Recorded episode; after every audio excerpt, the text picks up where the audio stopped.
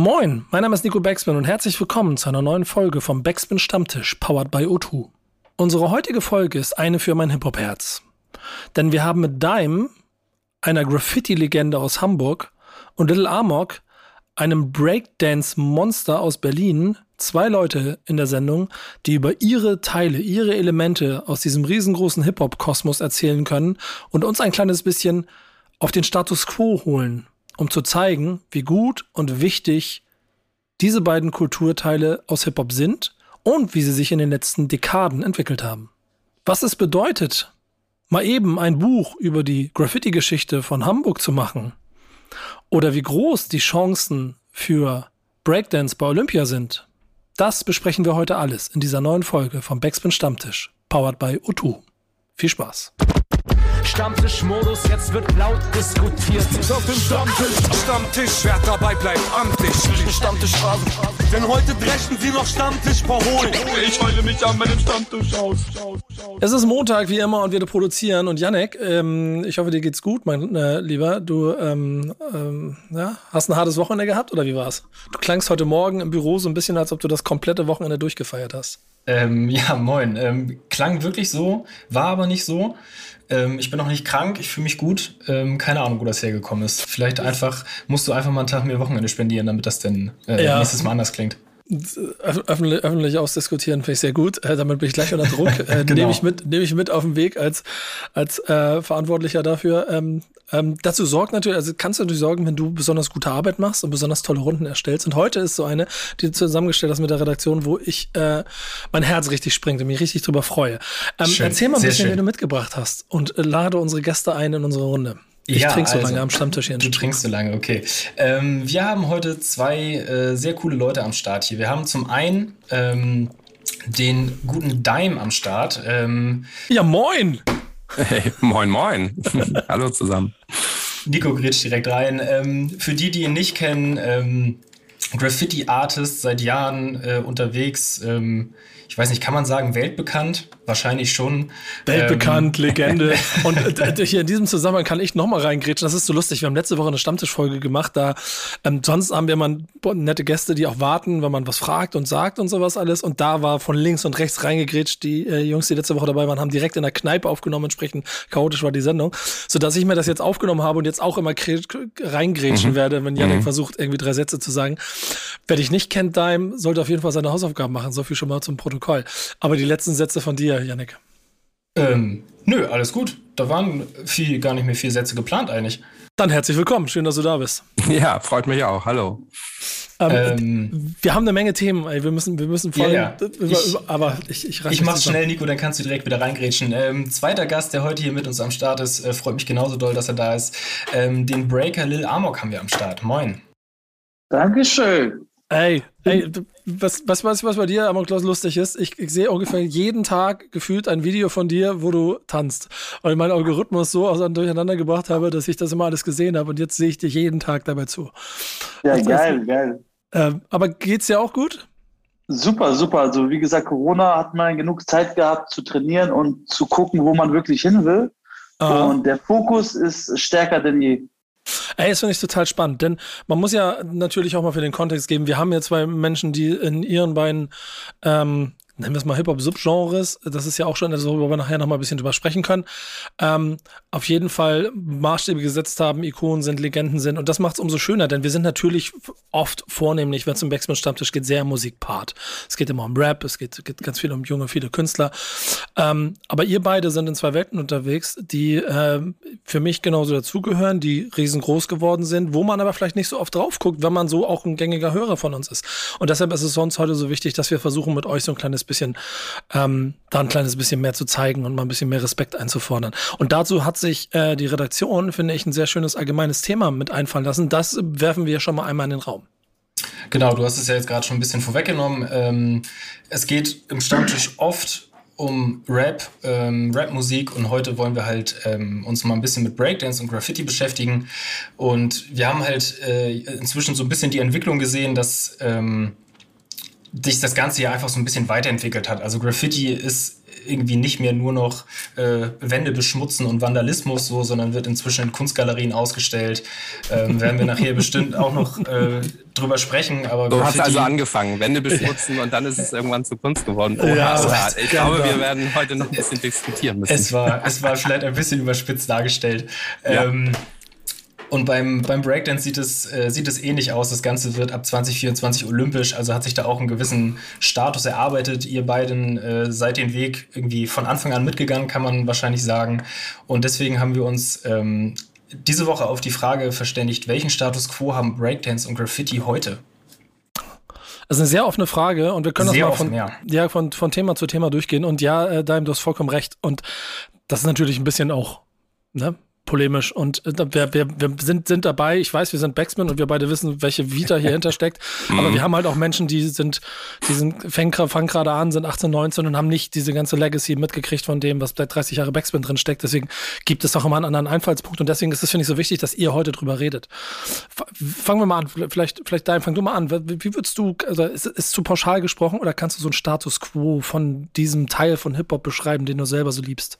Naja, also interessant ist eben, dass es heutzutage natürlich äh, unglaublich facettenreich geworden ist und äh, man natürlich heute Graffiti, wenn man jetzt jung ist und das Ganze frisch erlebt sozusagen, ähm, man könnte den Eindruck gewinnen, heute ist Graffiti sozusagen in der Galerie oder im Museum angekommen äh, und hat sich sozusagen von damals da jetzt hin entwickelt und, und hat jetzt sozusagen seinen Ort gefunden. Aber Graffiti ist eben unglaublich vielseitig und vielschichtig und alles gehört sozusagen dazu, äh, diese ganzen unterschiedlichen Kategorien. Also Graffiti im Museum, ja, gibt's heute, gab's aber auch schon äh, vor 20, 30 Jahren und da haben die New Yorker ja auch schon mit angefangen, ähm, genauso wie es das Illegale eben auch gibt und immer noch gibt. Und äh, auch im Illegalen, ähm, das natürlich äh, theoretisch als Schmiererei empfunden werden kann oder vielleicht auch ähm, am Anfang das noch ist, weil jemand sich ausprobiert und einfach damit mal loslegt. Ähm, aber es kann natürlich auch super professionell sein und äh, heutzutage ähm, gibt es äh, Illegale, die, die seit 30 Jahren äh, professionell illegal sprühen. Also das gibt's eben auch. Ähm, und, und dazu kommt noch der ganze Bereich Street Art, Urban Art, äh, stricken und Häkeln im öffentlichen Raum und was weiß ich was. Also es ist unglaublich vielfältig geworden. Ähm, bei mir hat es mal mit einem kleinen Büchlein 1986 angefangen. Graffiti Live und wenn ich mir heute die Graffiti-Bibliothek hier bei mir angucke, äh, tausende von Büchern und Magazinen zu dem Thema, nur, nur zu Graffiti, nur zu Street Art. Urban Art. Äh, es ist Wahnsinn, was daraus entstanden ist. Man muss ja auch da sagen, ich, ich hatte ja mal auch die Ehre, mal mit dir gemeinsam ein bisschen in deinen äh, Archiven mal rumzustöbern, das eine oder andere Mal. Ähm, du hast gefühlt auch, glaube ich, jedes Exemplar, das es gibt. Nee, das wäre schön. Nee, leider nicht. ja, aber du bist auf ich jeden arbeite Fall, dran. Ja, genau. Du arbeitest dran auf dem Weg genau. dahin. Und äh, genau diese Vielfalt ist ja das eine, was es ähm, dann auch so umfassend macht. Vielleicht auch dann so für so Loslösungen von klassischen Elemente, Hip-Hop-Korsetten, in denen man vielleicht früher noch stärker gedacht hat, auch automatisch geführt hat. Ähm, und damit ja aber auch eine unheimliche Stärke, aber auch viele Diskussionen intern führt. So. Und das gleiche gilt, glaube ich, im, im Breakdance eigentlich genauso, ne? Oder? Ist die Frage, mhm. sag ich Adlan oder Amok? Oder äh, Little? Wie du möchtest, aber wenn, wenn Graffiti-Leute sprechen und man Amok sagt, kann man das schnell verwechseln. Das ja, genau. genau. Dann machen wir Adlan. Genau, genau. Was ich sagen äh, wollte, ist, äh, gute Zeiten bilden schwache Menschen aus. Und so ist das halt, also die besten Breakdancer heutzutage kommen aus den äh, ärmeren Ländern, weil die halt mehr, also hungriger sind und halt viel mehr Gas geben. Uns geht es hier ein bisschen zu gemütlich und zu meiner Zeit habe ich an manchen Moves acht Monate gesessen, bis ich die konnte oder eineinhalb Jahre. Und die Geduld haben diese Kinder heutzutage nicht. Deswegen so, äh, ja, es wird die Schuld wird immer anderen Leuten gegeben. Ne? Sagen wir mal, ich sehe das ja bei mir, ne? wenn ich äh, irgendwo in den Raum reinkomme, dann sagen Leute, boah, du bist so fit, ne? ich will auch mal wieder Sport machen, aber ich finde nicht die richtigen Laufschuhe oder keine Ahnung. Und ich finde, so kein Mensch ist mit äh, Schuhen auf die Welt gekommen und was bringt uns jetzt dazu zu denken, dass wir ohne sie nicht laufen könnten? Ganz im Gegenteil, Leute aus Afrika, die barfuß den ganzen Tag laufen, haben viel mehr Sprungkraft und äh, die Füße sind viel gesunder.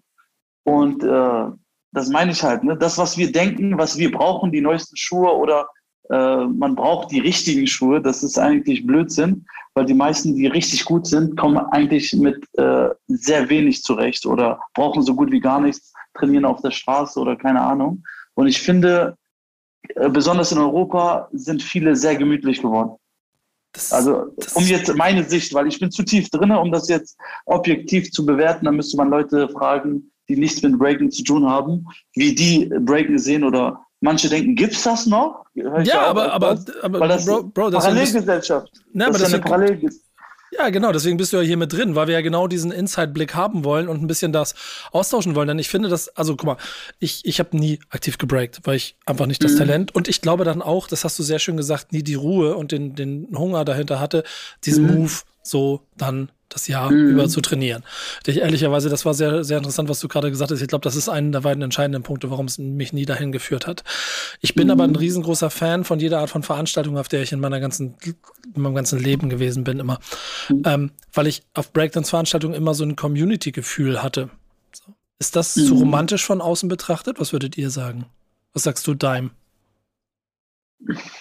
Ähm, ich, ich weiß nicht, wie das heutzutage so ist. Also ich meine, aus der äh, in, in der Zeit, wo ich äh, auf, auf die klassischen Jams gegangen bin, äh, da hatte man das natürlich. Aber ich erinnere mich auch an Zeiten und das ging dann schon irgendwann so ja, Ende 90er los, wo man natürlich gemerkt hat, die Rapper, die werden immer, immer mehr zu Stars, die Musik wird immer größer, da, da, hängt, da hängen Major-Labels äh, dahinter, die kriegen dicke Gagen. Ähm, und, äh, und wir als, als Sprüher und natürlich auch die Breaker, äh, die kamen dann immer so, äh, die waren natürlich auch mal eingeladen und waren auch immer vor Ort. Und, und äh, von Gage war da natürlich nicht äh, nie, nie die Rede. Und irgendwann hatte man so ein bisschen das Gefühl, ah, irgendwas stimmt hier nicht mehr so ganz. Also ähm, man, man hatte nicht mehr so richtig das Gefühl, dass es noch eine Einheit war. Und dann irgendwann ab 2000 würde ich, würde ich mal so gefühlt sagen, hat sich das Ganze so ein bisschen verselbstständigt, dass jede einzelne Disziplin von, des Hip-Hop sozusagen sich selber kommerzialisiert hat und vergrößert hat mit Battle of the Year mal als Beispiel ne, und, und eben auch äh, mit Urban Disziplin oder mit den großen Backjumps-Ausstellungen in Berlin und so ähm, ist, ist jede Sparte eigentlich so ja groß geworden oder hat sich für sich einfach professionalisiert, dass, dass das ein gutes Gefühl ist, äh, ähm, nicht mehr so in diesem Hip-Hop-Kosmos immer so, so wahrgenommen zu werden. So, man, man kann eben auch alleine für sich stehen, sozusagen. Ich habe das, ich habe das genossen, ähm, aber das hat natürlich ganz stark damit was zu tun, wo, wo man auch herkommt und wie man das Gefühl hatte, äh, dass das Ganze auch angefangen hat. Also als Graffiti-Sprüher ist man nicht automatisch äh, ein Hip-Hopper oder muss jetzt Hip-Hop hören. Ich meine, Graffiti gab es schon, bevor es Hip-Hop gab. Und, ähm, und dadurch war das auch mal so ein bisschen so ein Konzept. Ähm, natürlich sowieso sehr dogmatisch, weil das Ganze natürlich aus Amerika ja mit bestimmten Regeln hier auch äh, rüberkam oder wir hier das Gefühl hatten, es müsste, man müsste bestimmten Regeln folgen. Und das alles mal so ein bisschen aufzusprengen und da auch so sein eigenes Ding zu machen, seinen eigenen Weg zu finden, das ähm, habe ich so das Gefühl, war dann so ein bisschen ab 2000 und ähm, geht bis heute eigentlich. Ich finde es halt mhm. total spannend, dass ähm, Rap als das eine Element, bleiben wir mal ein bisschen da drin, ne? Ähm, mhm. so, so, so, so einen relativ einfachen, nachvollziehbaren Weg hat, weil die Industrie daran viel größer ist und du dadurch auch viel mehr Industrie daraus machen kannst. Mhm.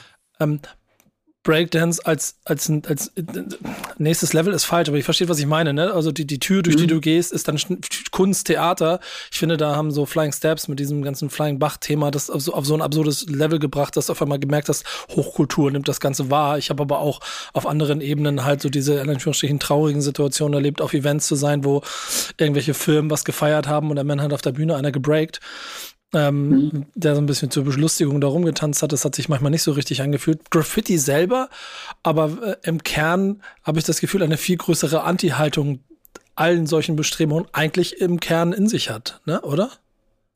Hm, würde ich jetzt so nicht sagen. Also dadurch, dass das eben auch so ein riesen ähm, großer Bereich ist, gibt es ja genauso die Graffiti-Sprüher, die dann auf diesen Firmen-Events da irgendwie auch äh, als Dienstleistung da eine Showsprühen machen oder eben als Dienstleistung äh, irgendwie wie eine Ladenfassade ansprühen, um Geld zu verdienen. Das, das äh, hat es im Grunde schon immer gegeben und das ist ja auch total okay. Ähm, Kommerzialisierung gehört ja auch ein Stück weit zu dem Ganzen dazu. Ähm, das ist im, im Breakdance äh, oder im Breaken nicht anders und im Sprühen nicht anders und im, äh, im Musikbereich ist es halt einfach natürlich mit dieser starken Musikindustrie im Background äh, läuft das ein bisschen anders. Im Graffiti hast du das ja, ist das ja die Kunst, der Kunstmarkt sozusagen, die Industrie, die dahinter mhm. steckt. So. Und da ist es tatsächlich immer noch nicht so richtig richtig angekommen oder ich würde mal sagen, Banksy hat da natürlich so die Tür aufgestoßen äh, und natürlich passiert da viel, aber es hat, ist eben immer noch Anarcho, das, das, was du eben auch sagst. So natürlich ist es immer mit einem Fuß noch in der Illegalität und äh, hat dadurch natürlich immer noch so was Subversives und das ist natürlich auch total klasse, weil das mhm. zieht natürlich auch immer die jungen Leute nach und es ist eben immer noch Straße, ne? Das ist beim Breaken mhm. wahrscheinlich ähnlich, oder? Also was äh, ich weiß nicht, dieses Zitat, ich weiß nicht, ob ihr das kennt, von Moritz Bleibtreu. Er meinte so, ich mache zwei Filme im Jahr, einen für den Kühlschrank und einen äh, für die Kunst. und äh, da, da, das ist halt genau das Thema, so dass, äh, dass du klar was für die Kunst machst, ne, aber auch der Kühlschrank gefüllt werden muss. Und äh, wenn du so einen gewissen Status hast, ne, du willst ja, du hast ja nicht so hart gearbeitet, um mit Leuten zusammenzuarbeiten, die du nicht magst. Weißt du, ich meine, das ist ja genau dieser Punkt. Und äh, ja, das, ne, das ist ja halt mit der Kunst so, ne? Ich kann mir das jetzt leisten, so, ne, die Leute mir auszusuchen. Aber voll viele sind halt auch wirklich nur noch Dienstleister und äh, damit will ich halt nichts zu tun haben. Weil ich könnte ja auch Stuntman sein, aber ich will nicht äh, meinen Eltern sagen, ey, guck mal bei äh, John Wick, äh, bei Minute 17 kriege ich einen Kick ins Gesicht, weißt ich meine so. Ich komme ich komm von der Zeit, von der 90er Zeit, wo du Jackie Chan sein wolltest und nicht sein Stuntman. Und äh, ja, das meine ich halt, das ist immer noch in mir drin so. Ich, ich wollte nicht der eine von Jackson's Five sein, ich wollte Michael sein. So, weißt ich meine, und voll viele wollen halt einfach nur noch dabei sein in der Hip-Hop-Szene oder auch so aussehen. Früher äh, früher wollt, musstest du anders sein, um überhaupt stattzufinden. Weißt du, ich meine, du konntest mhm. gar nicht, wenn du nicht einen eigenen Style hattest, dann wurdest du gar nicht respektiert. Also, wie sagt man auf Englisch, if you bring nothing to, don't expect a seat when you bring nothing to the table. Weißt du, ich meine, erwarte keinen Stuhl, wenn du nichts zum Tisch bringst. So, und das war jeder, jeder hat was Neues gebracht. Ne? Der eine hat Rockmusik gehört, hat diese Influence reingebracht, der eine ist mit klassischer Musik und so eine Elemente.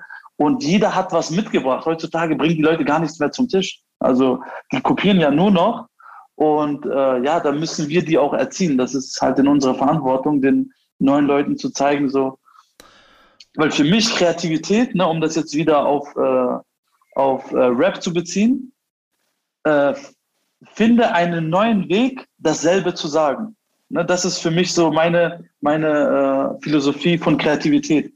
Weil wie viele Love-Songs gibt es schon?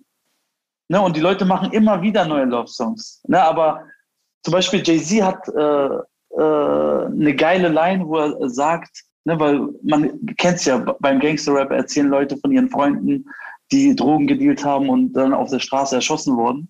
Und er hat es halt aber anders formuliert. Er, er hat gesagt, I got numbers on my phone that will never ring again. Und das ist für mich der perfekte Ne, so. Er sagt auch, dass sie gestorben sind, aber in einer kreativeren Art. Weißt du, meine? Und du, das ist für mich der, der, der Antrieb und allgemein etwas neu darzustellen oder was Cooles draus zu machen. Klar haben wir alle unsere Inspiration, aber es aufs nächste Level zu bringen, das ist so meine, äh, mein Antrieb, immer noch. Deswegen mache ich das schon seit 23 Jahren und es hört nicht auf. Weißt du, ich meine? Ja, hast, hast du also eigentlich, weil du vorhin von Hunger gesprochen hast, der dir hier ein bisschen fehlt, den du mehr in, in Ländern siehst, wo, wie du gesagt hast, Menschen, Menschen mehr um Dinge kämpfen müssen. Wenn du auf Graffiti guckst, spürst du Hunger vor Ort in Berlin, wo du aktiv bist, wenn du Writern, illegalen Writern dabei zuguckst, wie sie, sie ihre Arbeit gerade machen? Äh, meinst du mich gerade? Ja, genau, von außen. Also ich, ich, ich, ich kenne, also ich, das ist ja, geht hab, ja um deinen Blick von, ob du, was du siehst, was du wahrnimmst. Hast du das Gefühl, da geht's ab? Formulieren wir es mal so.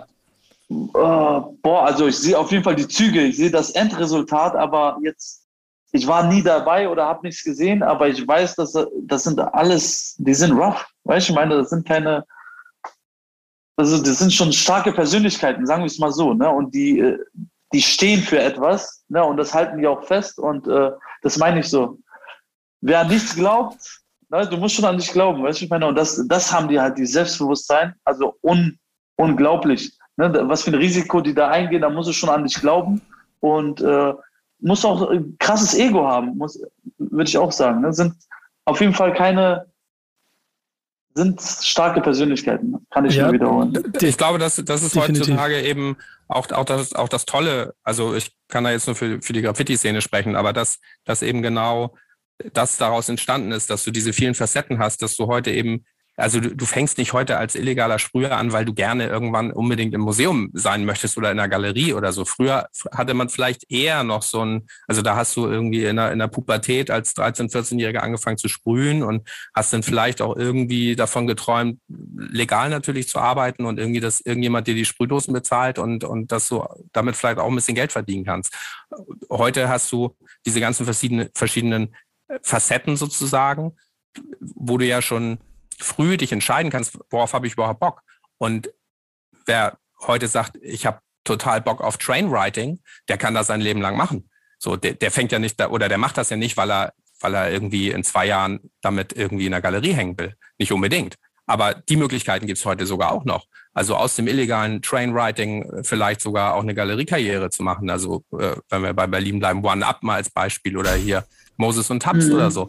Also Leute, die, die, die krassen krassen Stuff irgendwie auf Zügen machen oder in der Illegalität mhm. und trotzdem dann äh, irgendwann auch sagen, ich habe aber trotzdem Bock, irgendwie nochmal über den Tellerrand zu schauen oder nochmal einen Schritt weiter zu gehen und in die Galerien mhm. zu gehen. Ähm, genauso wie es die gibt, die sagen, hey, ich, ich will aber irgendwie große legale Wände malen oder mir geht's gar nicht um illegal oder legal, sondern mir geht's irgendwie um den Ausdruck auf, auf, auf großen Flächen, was auch immer. Also das ist natürlich mhm. eine, ein wahnsinnige, ähm, wahnsinniger Facettenreichtum. Mhm. Dein, dein, bist du zufrieden mit dem Standing von Graffiti? Also mit der Wahrnehmung äh, also ähm, ähm, ja, also mittlerweile wieder so ein bisschen mehr, weil, weil ähm, ich habe ich hab ja vorhin schon Banksy kurz erwähnt. Also ähm, spätestens seit Banksy ähm, hat ja jeder gedacht, Graffiti äh, ist jetzt Street Art. So, also ne, dieser Begriff Street Art kam so ab 2000 ja dann extrem plötzlich auf so und alle dachten irgendwie, ah, Street Art das ist das gute Graffiti. Ne? So, wenn ich jetzt Street Art Fan bin, dann dann supporte ich das gute Graffiti und eben nicht die, nicht die Schmiererei. Ne? So man Viele haben sich dann so gedacht, sie können sich auf so eine Seite stellen und, und, und, und sind dann auf der richtigen, gefühlt richtigen Seite. Und äh, da, ich habe das Gefühl, da haben wir jetzt so 20 Jahre gut für gearbeitet, dass, äh, oder die letzten zehn auf jeden Fall so, dass die Leute wieder ein bisschen eben diese Differenzierung sehen. Also das ist alles nebeneinander und nicht, das sind keine Hierarchien.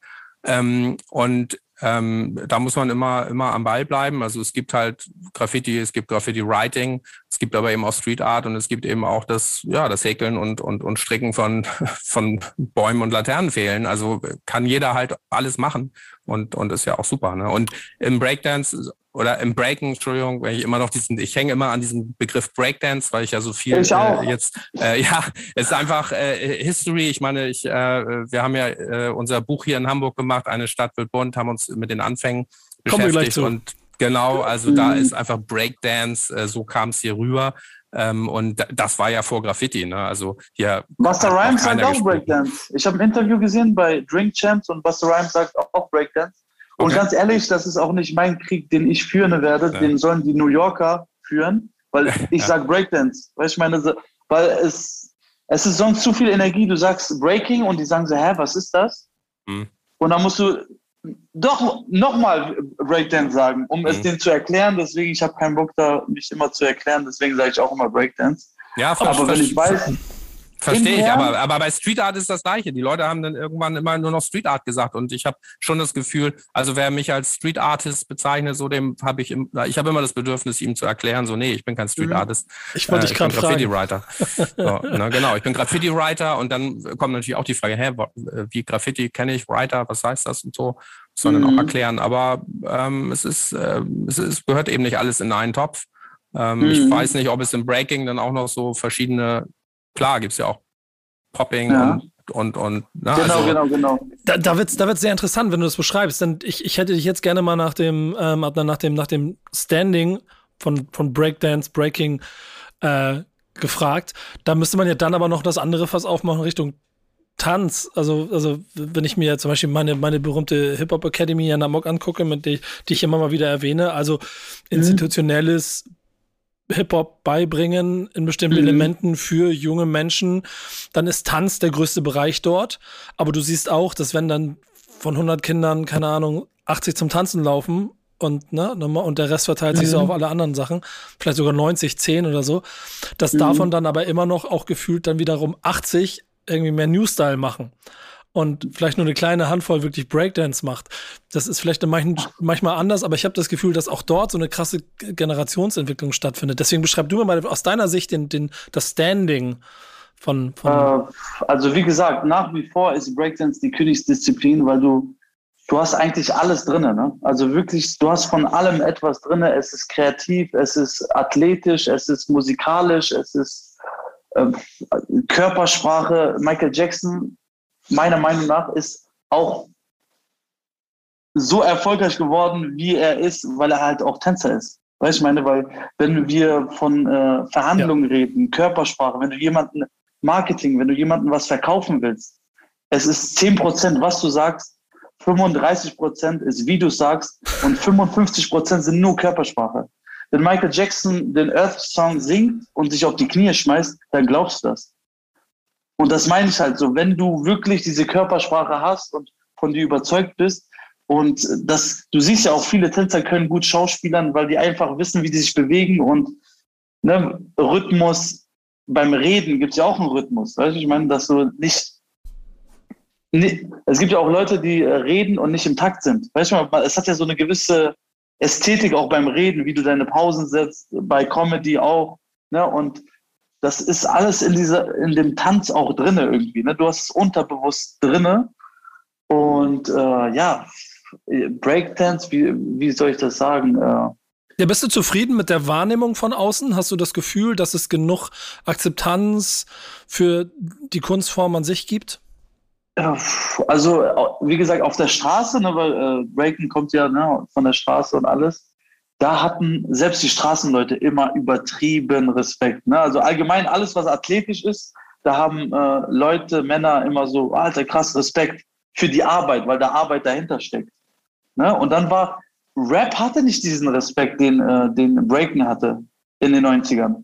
Weil Breaken, was labert der da? So, der ist das nicht. Ne? Also Deutschland wurde Rap erst erfolgreich, als äh, Spotify rauskam, also 2016 jetzt mit, äh, ne, mit äh, Bones MC und äh, Raff und so, als auch diese ganze Spotify, zum Beispiel so ein PA Sports, ne? Der, der hatte so eine Nische, so die Leute haben den gefeiert, aber es war nicht so, dass sie eine CD kaufen würden. Aber als er dann seinen ganzen Katalog auf Spotify hatte, du zahlst so oder so 10 Euro und dann hörst du den auch. Und dadurch haben die ganzen Rapper mehr Geld gekriegt und ich glaube, das Geld hat viel mehr Leute angelockt, weil die sehen, okay, ey, die machen jetzt wirklich Geld.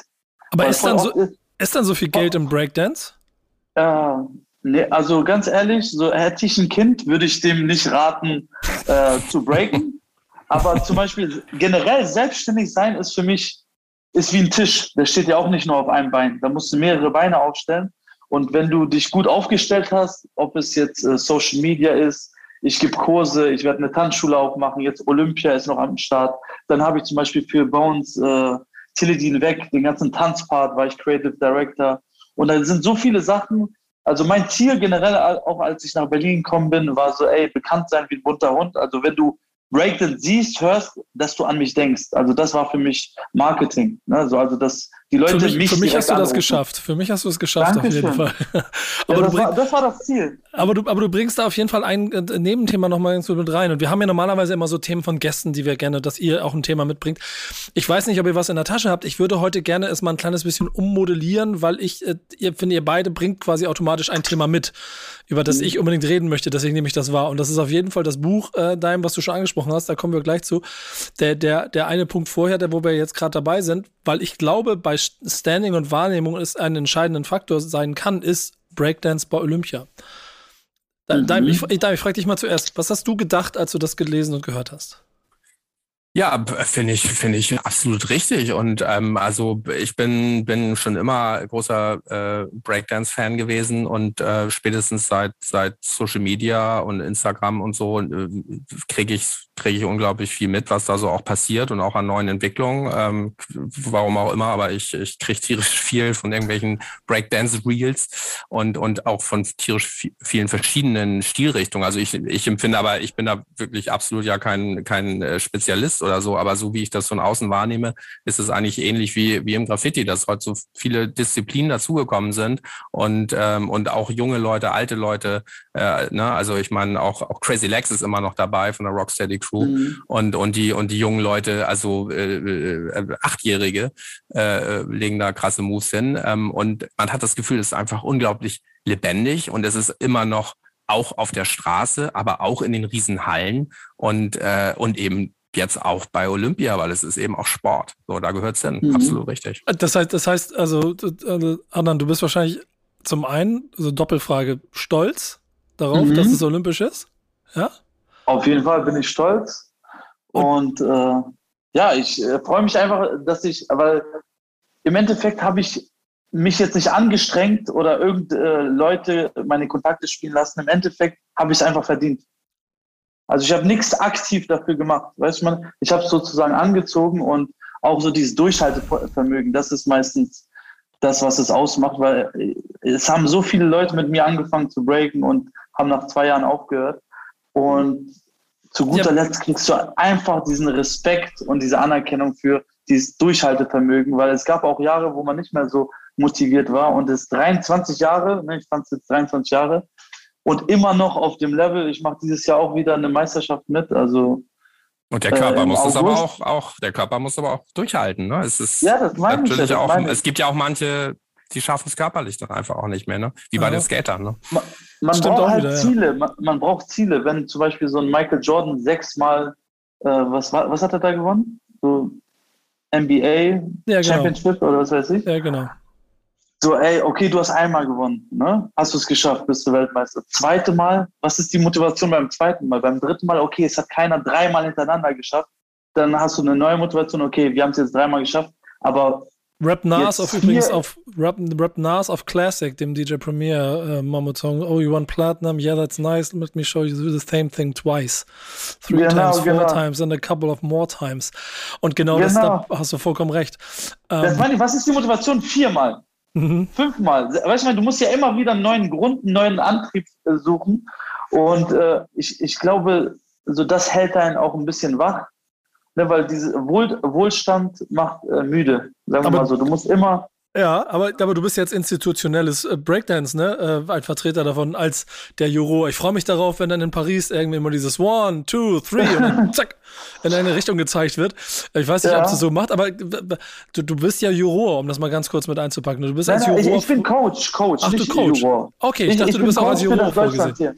Nee, das, okay. das kannst du nicht beides machen.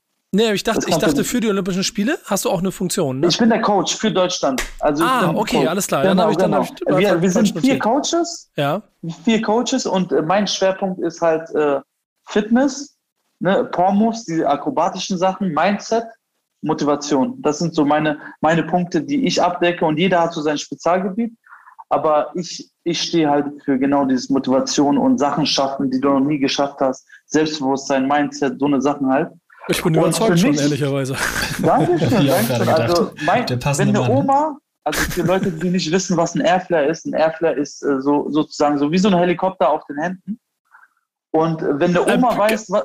Ganz ehrlich, das, muss, das musst du, man muss dir einfach nur bei Instagram folgen, dann siehst du, kriegst du jeden Tag einen, gefühlt, gefühlt. Genau, genau. Wenn eine Oma weiß, was ein Airflare ist, dann haben wir es geschafft. Ne? Wenn, dann wenn die zum Beispiel irgendwo. Da dann, sind wir dann, dann, dann ja. haben wir es geschafft, weil jeder weiß, was eine Flanke ist, Kopfball, dies, ne, so die Spezialbegriffe im Fußball, Abseits, ne? Äh, aber so im Breaken kennen die halt die meisten äh, Namen halt nicht von den Moves. Und ja. wenn das auf einmal so im Fernsehen und überall gezeigt wird, obwohl ich weiß auch nicht wirklich, weil im, im Schwimmen kenne ich mich ja auch nicht aus, ne? So Ja, ist, also da frage ich mich gerade tatsächlich, ist das das Ziel? Also, ne, Nee, nee, ich, meine, würde es cool finden. ja, in, klar. in Korea ist das so. In Korea ist das so. Ich bin, ich bin in den äh, Store reingegangen und da meinte eine alte Oma zu mir, oh, B-Boy. Also weil nur aufgrund meiner Kleidung Ja, wusste ja. sie, dass ich ein B-Boy bin und das hat auch viel mit Fernsehen zu tun, weil das wurde, war ja fast wie, wie Fußball in Korea, ne? also Aber- Südkorea. Da, da, du beschreibst schon, es gibt ja schon auch ähm, die ein oder andere kritische Stimme, ob das nicht ein Schritt zu weit ist für Breakdance, wenn es Nee, nein, wird. nein, nee, so meine ich das gar nicht. Eher sowas äh, äh, von wegen Motivation. Also in, der- ich kenne das aus New York natürlich auch, wenn du in der Bronx bist und da irgendwie Graffiti machst, so dann, dann ge- quatscht dich oder hat mich in den 90ern haben ja auch schon alte Leute sozusagen äh, irgendwie angesprochen und dass sie voll die Fans sind. Und das kennt man, kannte man natürlich nicht aus Deutschland, dass irgendjemand äh, äh, über 40 sozusagen Graffiti toll fand. Und ähm, Mhm. da, da hast du natürlich auch gemerkt, naja gut, die kennen aber Graffiti ja auch schon seit den 60er Jahren. Also äh, das, die Mhm. sind damit groß geworden. So. Und heute merkt man das ja auch, dass, dass ja so viele junge Leute nachkommen und äh, dass es natürlich äh, ja schon ein, zwei Generationenwechsel hier gab und äh, das natürlich äh, sozusagen auch immer ein stärker Teil der Gesellschaft wird. Und das ist im Breaken sicherlich nicht anders. Ähm, die Frage ist aber natürlich immer so für die eigene persönliche Motivation. Möchte man, dass jetzt irgendwie jeder mit der Sprühdose rumläuft? Will, will man, dass, dass jede Oma irgendwie am Ende im, im Breakdance-Kurs schon mal irgendwann mitgemacht hat? Also da würde ich sagen, so aus, aus der Graffiti-Ecke gesehen eher, äh, kann es ruhig auch ein bisschen speziell bleiben. So meine Motivation war etwas zu tun, was eben nicht jeder gemacht hat. So das, das ist, äh, ich kann heute kaum nachvollziehen, warum man überhaupt mit Graffiti anfängt. So, weil es eben schon so normal geworden ist. Ne? So, äh, das, Mhm. die, die, meine Motivation von früher, die kann man heute natürlich nicht mehr haben, so, weil es eben zu normal sozusagen geworden ist. Ähm, und da kann man aber natürlich dann jetzt so in seiner Sparte irgendwie versuchen, irgendwas Besonderes zu finden. Ähm, und äh, ich weiß nicht, im Breaken äh, weiß ich Also gar nicht, wie, wie viel Möglichkeiten hat man da auch so an, an, an, an Freiheiten sozusagen verschiedene Disziplinen dann auch so oder oder vers- verschiedene Styles dann auch so für sich Genau, zu da, entwickeln. darum geht's ja. Es gibt ja Freestyle-Rap und dann gibt's äh, so, so, sozusagen die Studio-Rapper, ne? die jetzt äh, vielleicht nicht freestylen können, aber beides existiert ja und die befruchten sich halt gegenseitig, mal mehr, mal weniger. Aber im Endeffekt geht's darum, äh, Leute zu inspirieren, ne? egal was du machst.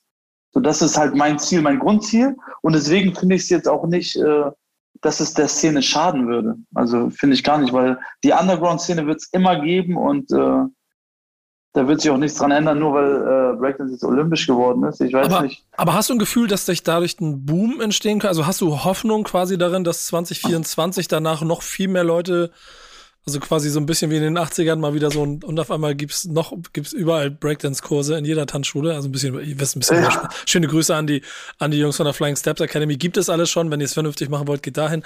Aber ähm, hast du Hoffnung oder auch so Erwartung, dass da so ein Boom entsteht nach Paris?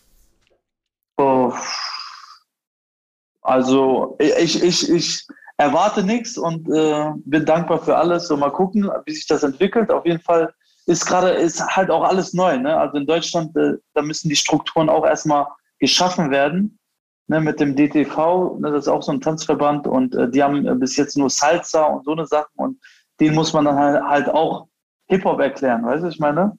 Und äh, kostet halt viel Kraft, aber ich glaube, es lohnt sich 100 Prozent. Ne? Also ich merke ja generell auch, wie gut es der Szene tut. So, weißt ich meine, wenn, wenn deine Eltern hören, äh, du machst bei einem Olympia-Event mit oder für Olympia trainierst du, kommt schon nochmal offizieller irgendwie. Ne? Dann ist das nicht mehr, hat das nicht mehr diesen Straßentouch, sondern wird das auch ein bisschen ernster genommen. Und das finde ich halt einfach nur gut.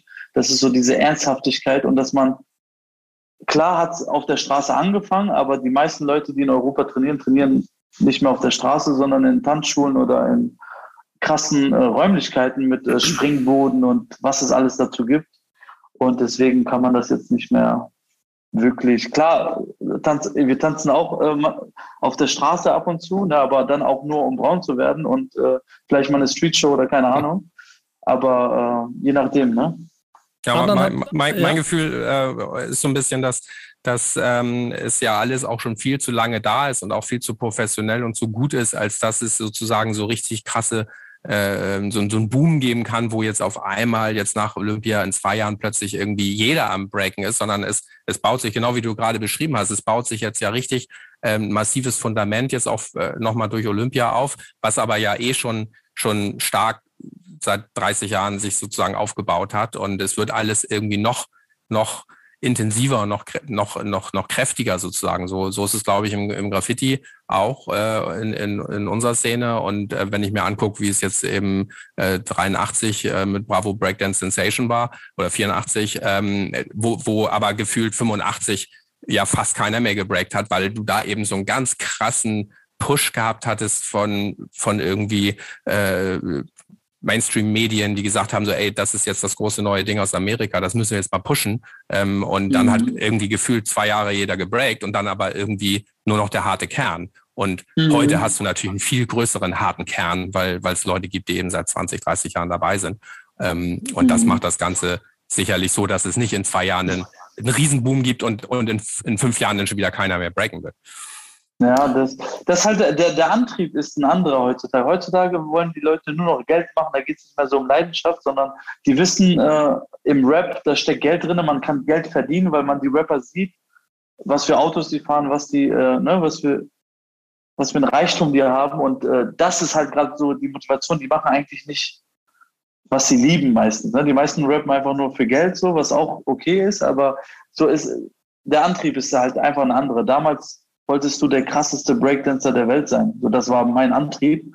Und ähm, ja, du wolltest, guck mal, heutzutage wollen die Leute etwas haben, was einzigartig ist. Ne? Ob es jetzt limitierte Schuhe sind oder keine Ahnung. Früher wolltest du einzigartig sein. Du wolltest nichts kaufen, was einzigartig ist, sondern du hast in dich selber investiert, dass du halt äh, besonders bist oder ne, so wie kein anderer. Und das ist, das fehlt mir ein bisschen gerade, weil die Leute äh, wollen äh, so, keine Ahnung, also es ist sehr materialistisch geworden, was okay ist. Ich, wie sagt äh, J. Cole, uh, I'm not in love with material things, I'm in love with the feeling they bring.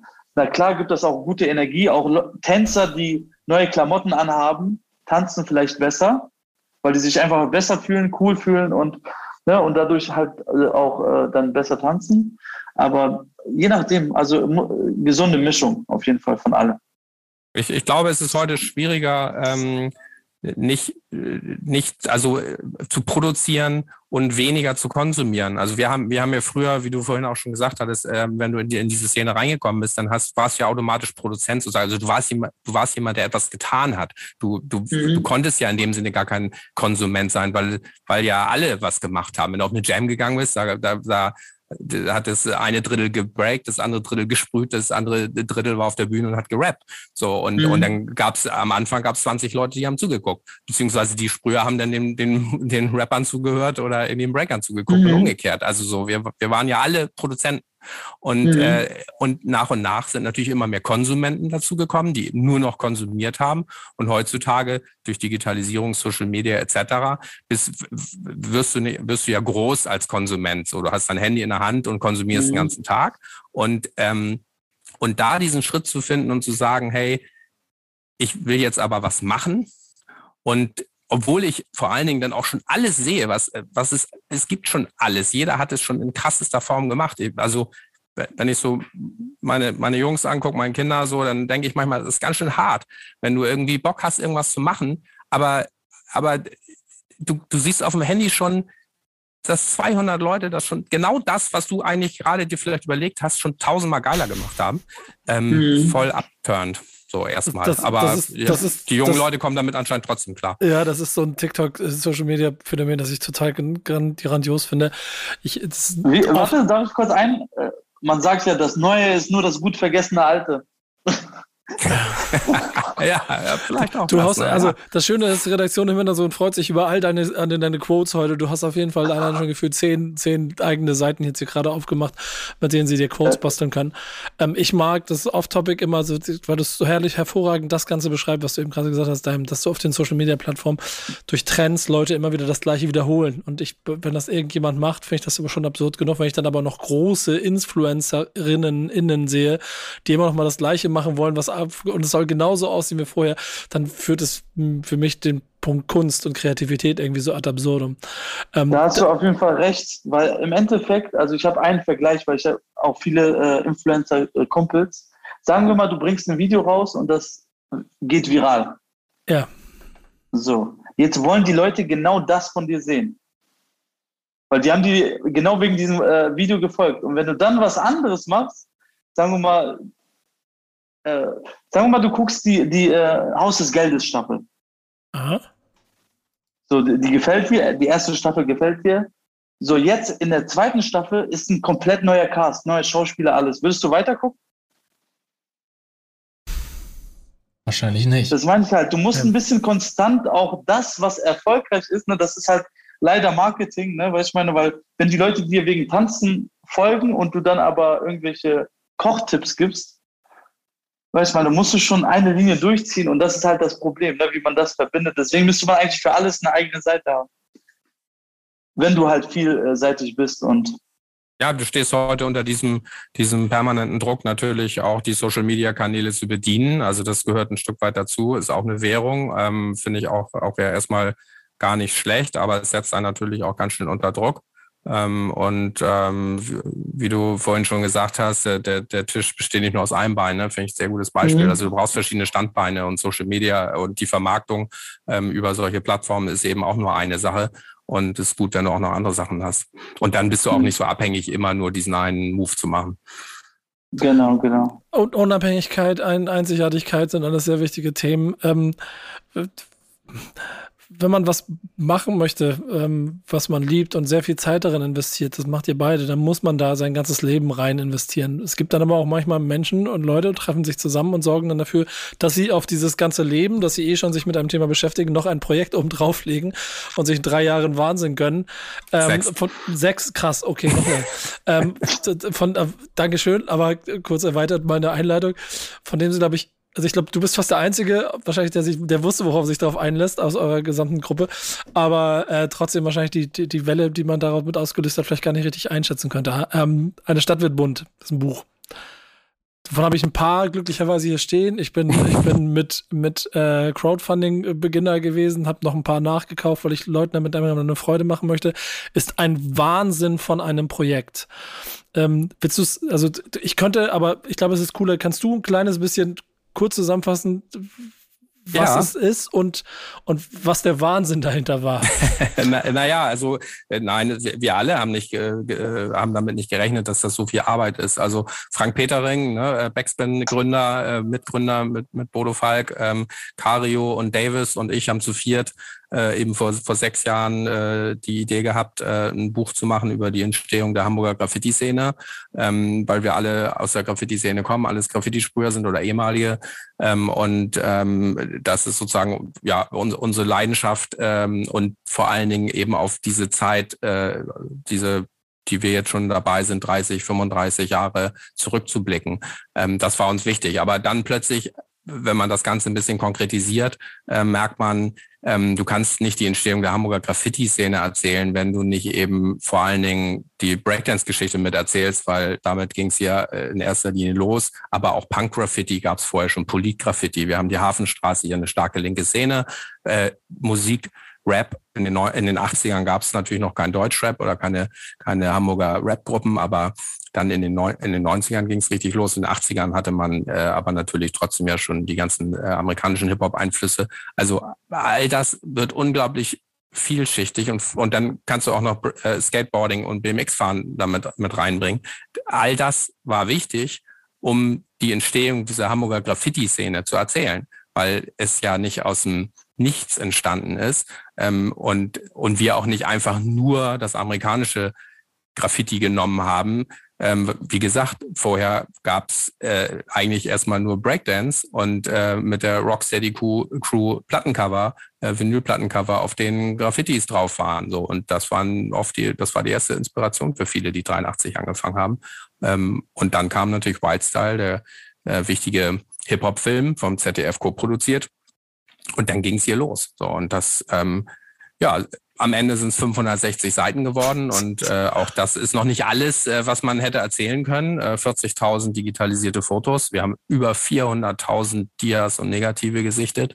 Ähm, Das ist der und, absolute Wahnsinn. Und es geht noch weiter. Wir sind an der Doppelvinyl-Veröffentlichung dran, machen das Ganze nochmal zum, zum Thema äh, Musik sozusagen, die alten Hip-Hop-Schätze nochmal aus den Schubladen, die unveröffentlichten Sachen rauskramen, das nochmal zusammenzutragen und die große Ausstellung im Museum für Hamburgische Geschichte im, im Oktober diesen Jahres.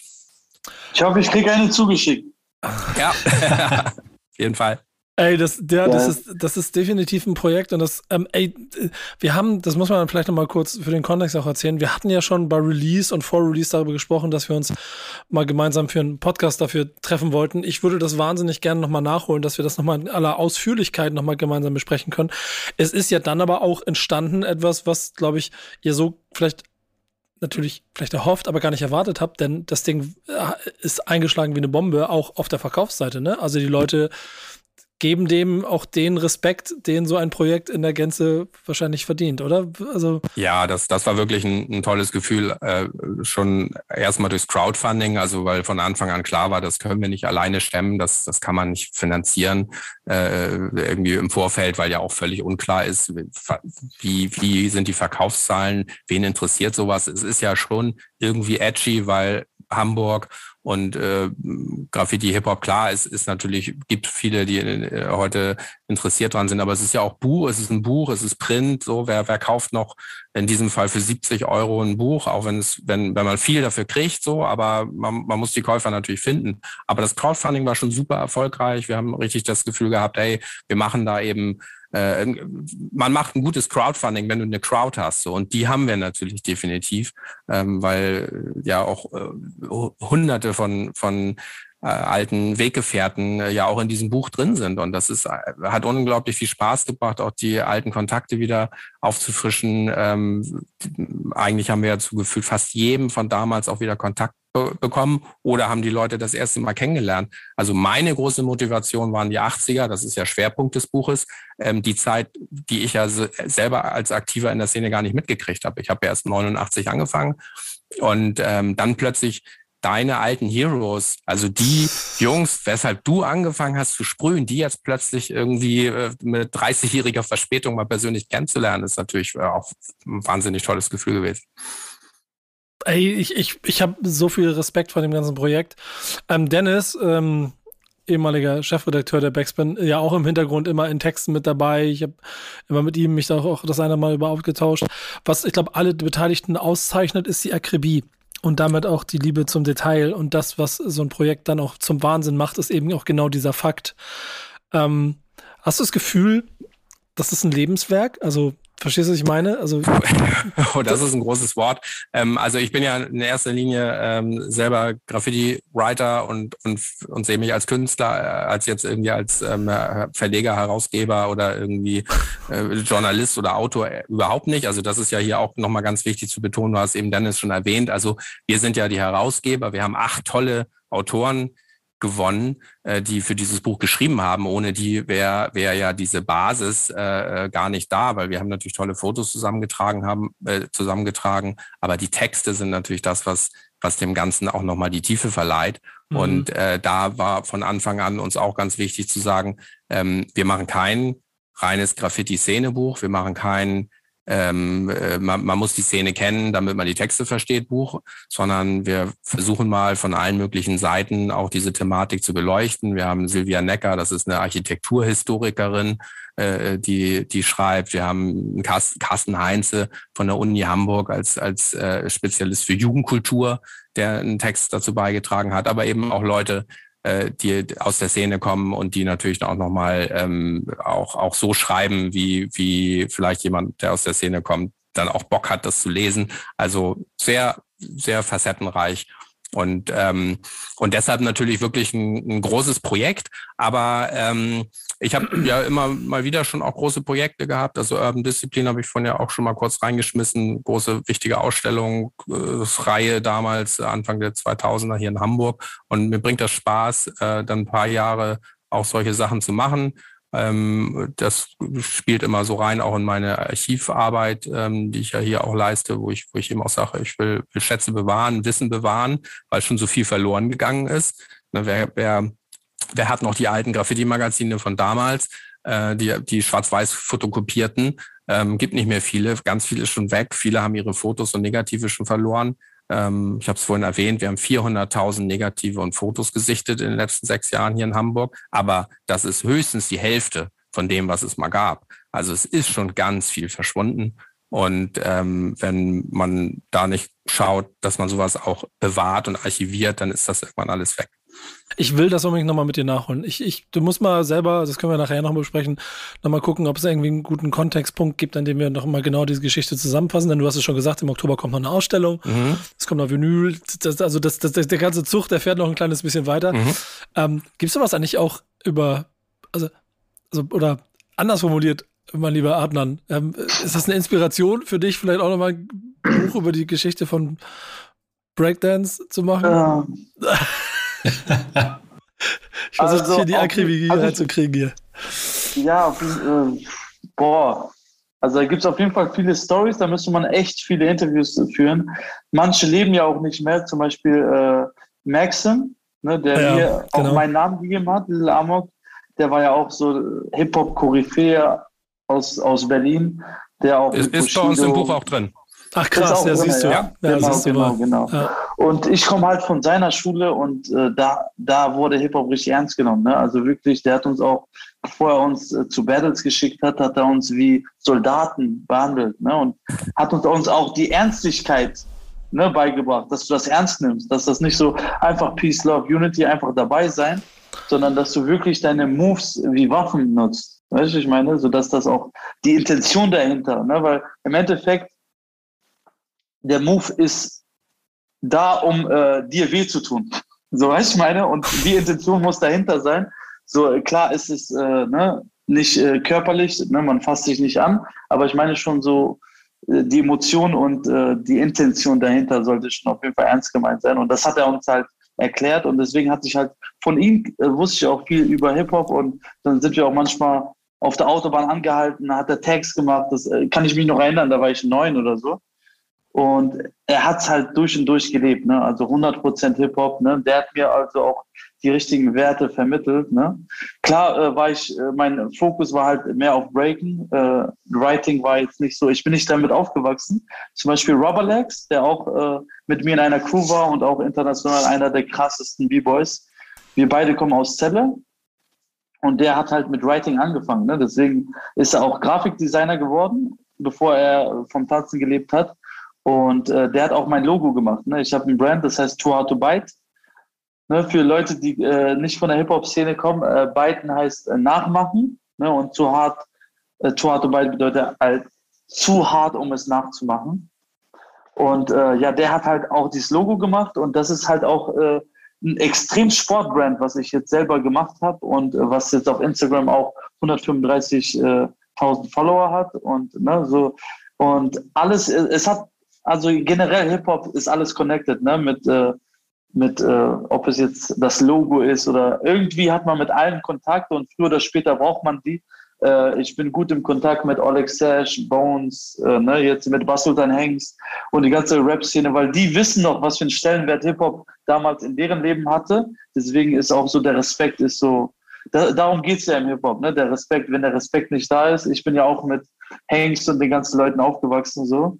Und ich habe ihn letzt, äh, jetzt äh, am Samstag habe ich ihn getroffen, der hatte eine Party in Berlin und da haben wir auch über so alte Zeiten geredet und äh, da habe ich ihn auch ein paar Lines von ihm selbst vor, äh, vorgerappt und weiter, Alter, krass, den Song kennst du noch? Und ja, das meine ich halt so, dieses, äh, es ist echt eine Familie, die damals klein war, ne, wo alle halt äh, produziert haben und jetzt hast du halt viel Konsumenten. Und ja, aber trotzdem hat man immer ein Auge auf alle. Ich habe so drei, vier Kumpels, die klären mich immer auf wer im Writing krass ist, wer was gemacht hat und warum die bekannt sind für die ganzen Bubble-Schriftzüge und was. Ein bisschen Grundwissen habe ich, aber ich habe jetzt nicht das Expertenwissen, aber ich finde, ich habe mir auch alle Hip-Hop-Dokus reingezogen, die relevant sind und äh, ich, meine Liebe ist immer da fürs Writing, auf jeden Fall, 100 Prozent. Ja, und ich, ich, ich glaube, da, da muss ich einmal kurz reingrätschen. Ich glaube, dass vor allen Dingen diese verschiedenen Disziplinen verschiedene Ähm, ähm, also es gibt, es gibt nur verschiedene oder es gibt verschiedene Möglichkeiten, sowas gut zu dokumentieren und auch die Historie gut aufzuarbeiten. Und ich glaube, dass ein Buch zum Beispiel bei Graffiti gut funktioniert. Ähm, äh, Im Breaken zum Beispiel würde ich sagen, genauso wie im Rap ist, ist Film definitiv besser. So, wir haben natürlich auch davon geträumt, einen Film zu machen, ähm, aber haben natürlich sofort gedacht, ja, was nützt dir ein Film, wenn du kein Filmmaterial hast? So, es hat halt damals ja. einfach in der Graffiti-Szene niemand gefilmt. Wir haben halt aber Fotos ohne Ende. Breaken lebt natürlich von der Bewegung und, und Rappen durch die Musik, das ist natürlich ein, ein Audio oder es ist einfach ein Filmformat. Ähm, und so musst du die ganze Geschichte auch aufarbeiten. Also ich glaube, es gab, gibt ja jetzt auch in letzter Zeit oder gab jetzt ein paar super gute Dokus ja auch über Rap. Ähm, Graffiti jetzt auch ein bisschen was Richtung Film, aber im, im Breaken könnte das tatsächlich vielleicht nochmal kommen. Ne? Richtig, eine richtig gute Dokumentation über die Historie. Ja, wir, am, am, besten unperfekt starten. genau, anstatt perfekt loslegen. zu warten. und dann, genau. dann nach, nach, nach, sechs Jahren fragen, warum man das Ganze eigentlich gestartet hat. ähm, genau. Ich, ich habe aber auf jeden Fall ähm, also den allergrößten Respekt vor diesem Projekt. Ich, das ist die kleine Lanze, die man auch sagt. Du, du wirst es nicht mit eigenen Worten sagen, aber ich finde, du, ihr habt dafür Hamburg auch etwas getan, wenn ich das immer so in den Zeilen dazwischen mitbekomme ähm, was für die Stadt und auch für die Leute in dieser Stadt, die sich dieser Kultur so lange doch zugehörig fühlen, nochmal ein ganz anderes Wertegefühl gegeben hat, weil es dann auf einmal in so einem, in so einem Produkt, äh, in so einer Form da liegt. Das ist, das ist, also ich finde, es ist epochal, wenn ich es in die Hand nehme. Ich bin jedes Mal beeindruckt davon. Ähm, bleibt dabei, wir beide treffen uns dafür noch für ein ausführlicheres Gespräch. Ähm, Gerne. Du gib mir ein Signal, wenn es passt, wenn es für dich auch am sinnvollsten ist, dann machen wir das. Ähm, aber wir beide müssen auch noch mal. Aber da, also das Schöne ist daran, ich wollte heute diese Sendung so genauso bauen, damit wir hier ein bisschen den Raum haben, einfach mal einen Querschnitt zu geben, damit wir in diesem Kosmos auch mal das machen. Wir werden aber im Detail ähm, in jedem One-in-One noch mal sprechen, weil es auch noch genug Themen gibt. Das steht auch schon, Amok weiß, wir haben auch schon vor längerer Zeit über gesprochen. Das wird mhm. auf jeden Fall alles passieren, weil ich das dafür auch immer zu wichtig und zu gut finde. Und deswegen bin ich auch sehr glücklich, dass wir heute so ausführlich auch über beide Bereiche gesprochen haben und wir mal so einen kleinen Status bekommen haben ähm, mhm. den wir auf jeden Fall fortführen werden. Denn das kann ich zum Beispiel von meiner Seite aus sagen. Bei mir ist es immer so, dass die Leute von außen immer denken, ich bin irgendwie ein Typ, der äh, ein paar Hip-Hopper, ein paar Rapper interviewt und, äh, und das war's und sowas alles, da, wie, wie tief das in mir verwurzelt ist und wie viel, wie viel Zeit das in meinem Herzen auch einnimmt, das sieht man von außen vielleicht immer gar nicht und deswegen ist es mir immer so wichtig, dass wir den Raum irgendwie so gut wie möglich dafür nutzen. Weil, ähm, du, bist ja, du bist ja auch Zeitzeuge, du hast ja alles miterlebt, ne? deswegen hast du noch mal eine andere emotionale Bindung, wenn du dieses Buch in der Hand hast. Ne? Äh, das ist schon, das ist schon echt krass. Also muss ich sagen, ich, da bin ich noch eine halbe Generation davor, aber das mitnehmen und dann das da, da mit eintauchen und so, das ist schon der absolute Wahnsinn. Ähm, mhm. wir, wir, haben, wir haben hier Richtung Ende immer noch, weil wir sind schon äh, so langsam auf der Zielgerade, haben wir immer noch so zwei, drei Kategorien, äh, die wir einnehmen wollen. Ähm, die erste ist so ein bisschen die Releases der Woche. Wir haben eine Playlist, die heißt Thank Backs When It's Friday und aus der suchen wir gemeinsam mit der Redaktion immer drei Songs raus, die wir gerne präsentieren möchten. Diese Woche möchte ich nochmal plus eins machen. Das hatte ich in der Vergangenheit schon das eine oder andere Mal. Five Dog hat ein Album rausgebracht. Five Dog, Member of a Tribe Called Quest, verstorben äh, vor knapp fünf Jahren. Zum fünften Todestag neues Album rausgekommen. Forever heißt das. Ähm, mit sehr viel Liebe, und da sind wir nämlich bei einem anderen guten Beispiel, mit sehr viel Liebe zusammengestellt. Das ist etwas für Leute, die mit A Tribe Called Quest groß geworden sind oder die das äh, irgendwie nacharbeiten wollen. Ähm, denen wird Five Dog was sagen. Ähm, und dementsprechend auch mein kleiner Tipp, passt nicht in die Playlist, weil die rein Deutschrap kuratiert ist. Deswegen war es mhm. mir nur wichtig, das aber einmal zu erwähnen. Ansonsten haben wir aber drei schöne Songs diese Woche ausgewählt, die auch eine Vielfalt zeigen, oder? Yannick, das Lustige ist, Yannick redet normalerweise, also der hält sich immer oft zurück. Das muss man mal ehrlich erwähnen. Das macht er nicht, weil er nichts zu sagen hat, sondern weil er der Fluss hier schon immer so da ist, dass er sich immer ein bisschen zur Seite hält und dann mit den Fakten kommt. Mit euch beiden war er heute so still wie, glaube ich, noch in keiner anderen Folge zuvor, weil ich, ich gehe davon aus, die ganze Zeit auch nur zugehört. Aber jetzt kannst du mit den Releases kommen. Ja, endlich, endlich darf ich reden. Nee, das stimmt. Ich bin wirklich öfter ruhig, heute sehr ruhig. Ähm, ja, es war ja auch spannend. Ich habe interessiert zugehört, ich habe nicht geschlafen. ähm, Kurz den Test, genau. ähm, ja, nun aber zu den Releases. Ähm, drei Songs haben wir wie immer mitgebracht. Ähm, Nummer eins ist Grimm 104 und El Guni zusammen mit ihrem Song Nam. Ähm, ist die erste Single-Auskopplung aus dem äh, Grimm-Album Imperium, was im Sommer, Anfang Juli erscheinen soll.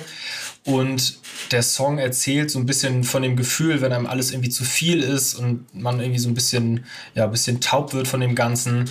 Ähm, relativ ruhig, äh, Klavierklimpern ist zu hören.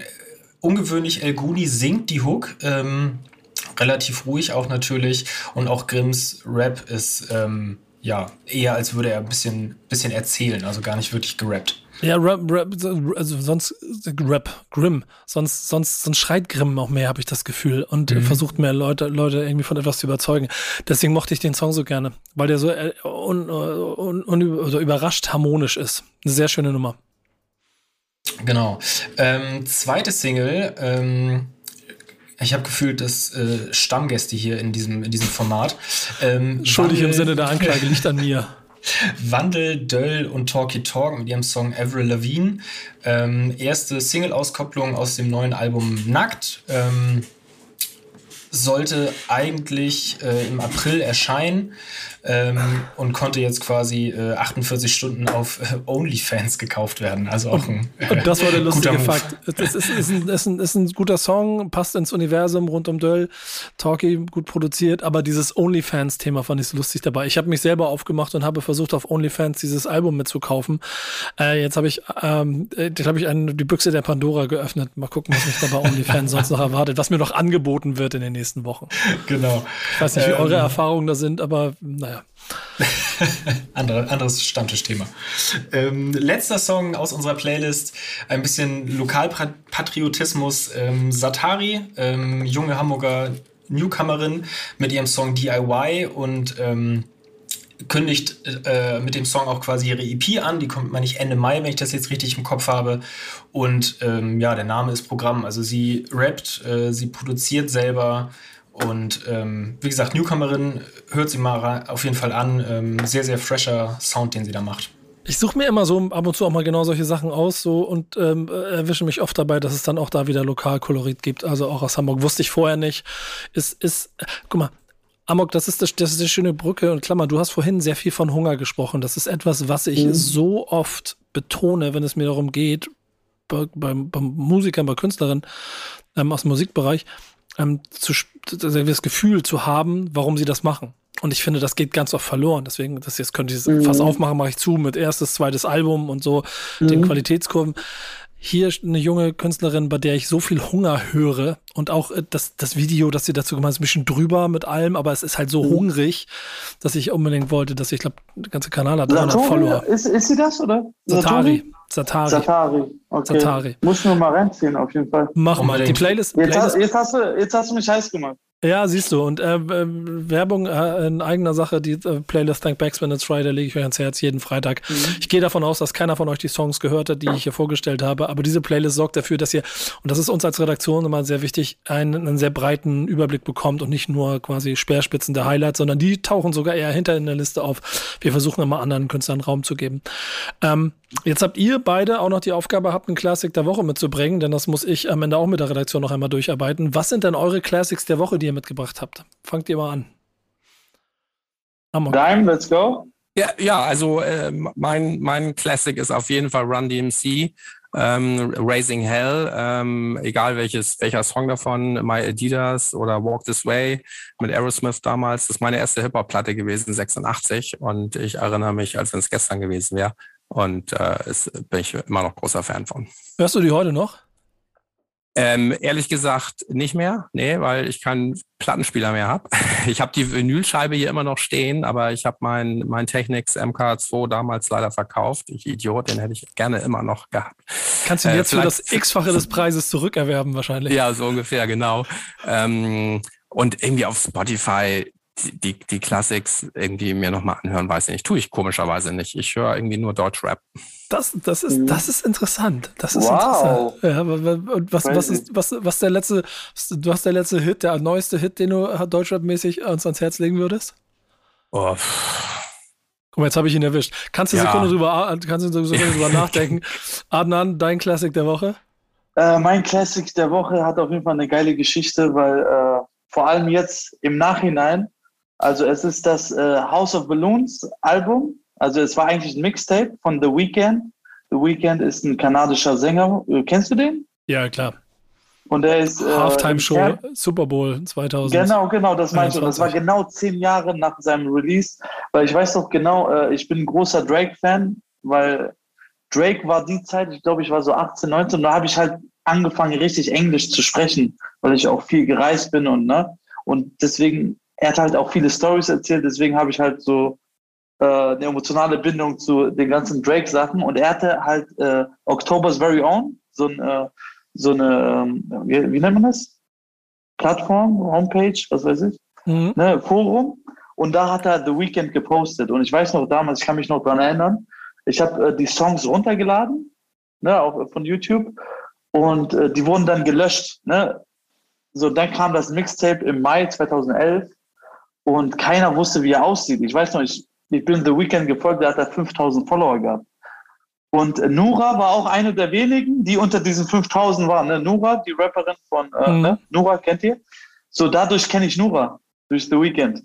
Ne, also, wir, Alter, du folgst den auch. Und, und wir haben uns halt ausgetauscht und ja, und jetzt zu sehen, wie weit er gekommen ist und dass du halt Zeitzeuge bist und alles mitbekommen hast. Deswegen, das, das Mixtape ist eh legendär, weil man wusste nicht, wie er aussieht zu der Zeit. Keiner wusste, wie er aussieht. Das war richtig so äh, mysteriös und alles. Und den Weg und äh, was für eine Karriere er da hingelegt hat, ne, ist schon heftig.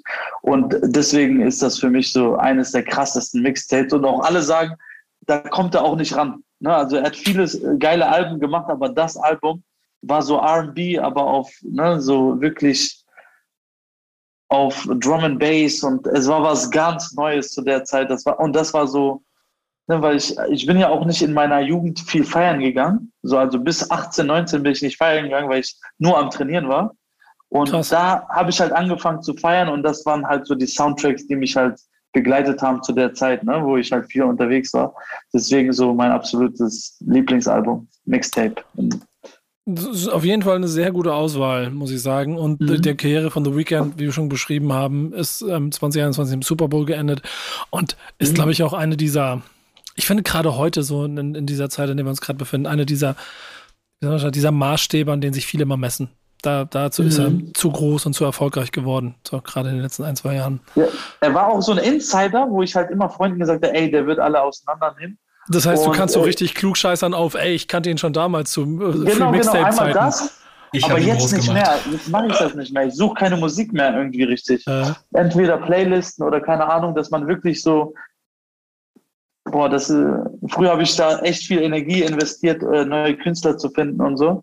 Aber jetzt ist das echt so, ich bin voll der Albenmensch geworden. So, wenn ich Künstler mag, dann höre ich mir die Alben durch. Ne?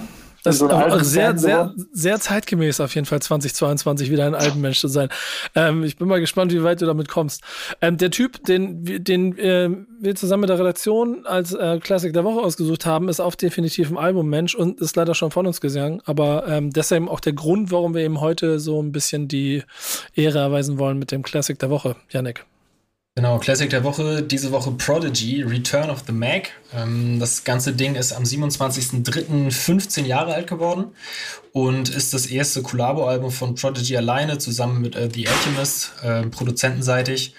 Und genau, Cover, ich weiß nicht, ob ihr das vor Augen habt, beide so schwarze Anzüge, Zigarre, Hut, also ein bisschen so die 70er Jahre Gangsterschiene angelehnt. Das hört man dann auch auf den, äh, auf den Produktionen. Da ist viel äh, Soundtrack aus den aus 70er Jahre Gangsterfilmen gesampelt. Ähm, und das Ganze sollte ursprünglich ein Mixtape sein und quasi vorbereitend für, für das zweite Soloalbum kommen und hat den beiden aber irgendwie so gut gefallen, dass sie dann das Ganze als eigenständige LP rausgebracht haben. Ähm, ja, und ist einfach vom Rap-Stil relativ hart und rough äh, von Prodigy gerappt und ja, halt Classic durch und durch. Ja, ja. definitiv. Ja. Gerne. Äh, Prodigy war auch einer der Ersten, der über Illuminati geredet hat, ne? Also, oder? So, das schreibt man ihn ja auch auf die Kappe. So. Der Erste, der es in einem Song erwähnt hat, Illuminati. Oder irgendwie sowas. Das äh, weißt du noch. Er hat die ganze Wahrheit auf jeden Fall gesehen. Ähm, leider ist genau. er definitiv aber von uns gegangen, ähm, was im Prinzip sehr, sehr schade und sehr tragisch ist. Ich hatte die große Chance und die große Ehre, sehr oft ähm, Mob Deep auf Festivals live zu sehen, was immer ein sehr erhebender Moment war, weil man da noch echt Künstler äh, auf der Bühne gesehen hat und vor allen Dingen auch eine, eine Aura und so, so, eine gewisse Attitude, die da durchgedrungen mhm. ist. Das hat immer sehr viel Spaß gemacht. Ähm, Ist ein Album, das also nicht zu meinen größten Highlights aus der ganzen Vita gilt, aber schon damals auch so wieder so ein Rückgang zum rougheren Sound war und man damals dadurch sehr glücklich war, dass offensichtlich Mob Deep doch noch nicht verloren ist an den, mhm. an den Mainstream und an den Sellout. Ähm, Spaß. Aber es ist äh, insofern, wie gesagt, zum äh, verstorbenen Prodigy Vermächtnis ein wichtiges Album, das wir hiermit einmal feiern wollten. Genau wie euch beide. Mhm. Das haben wir jetzt hiermit getan. Ich hoffe, ähm, ihr habt es gut überstanden. Ich danke euch sehr, dass ihr dabei gewesen seid. Ähm, Vielen Dank. Ja, ähm, ich danke euch. Äh, ich, ich, ich, ich freue mich auf Olympia. Ähm, ich sehe uns da auf jeden Fall zusammen hinfahren. Ähm, 2024. Äh, machen wir eine ich hoffe, bis dahin kann ich fliegen. Ich ja. hoffe, bis dahin kann ich fliegen. Ja, wieso? ich meine, voll viele sagen so, ey, du machst so krass Moves, bald hebst du ab. Ach so, meinst du, ich, ja. ich, ich schaffe es abzuheben. Ja, vielleicht musst, du, vielleicht musst du ja, vielleicht musst du ja. ja einspringen, weil einer ausfällt und dann auf einmal tanzt du bei Olympia. Auch nicht schlecht. Ja, siehst du wohl. Äh, und mhm. Daim, wir, aber wir machen kein Buch parallel über die Graffiti-Geschichte von Paris währenddessen. Ne? Das, sollen andere machen, die wahnsinnig ja, genug dafür sind. Absolut. Ja, wir, wir freuen uns dann auf eine Stadt wird bunt Teil 2. Denn ihr habt ja jahrestechnisch an einer Stelle aufgehört. Das heißt, es muss ja noch weitergehen irgendwann. Werde ich nicht machen. Vergiss es. Okay, Freiwillige melden sich bitte mhm. unter yannick.backspin.de. Wir leiten gerne weiter. genau. Äh, in diesem Sinne, äh, schön, dass ihr da wart. Vielen Dank dafür. Das war der Backspin Stammtisch, powered by O2. Bis nächste Woche. Tschüss.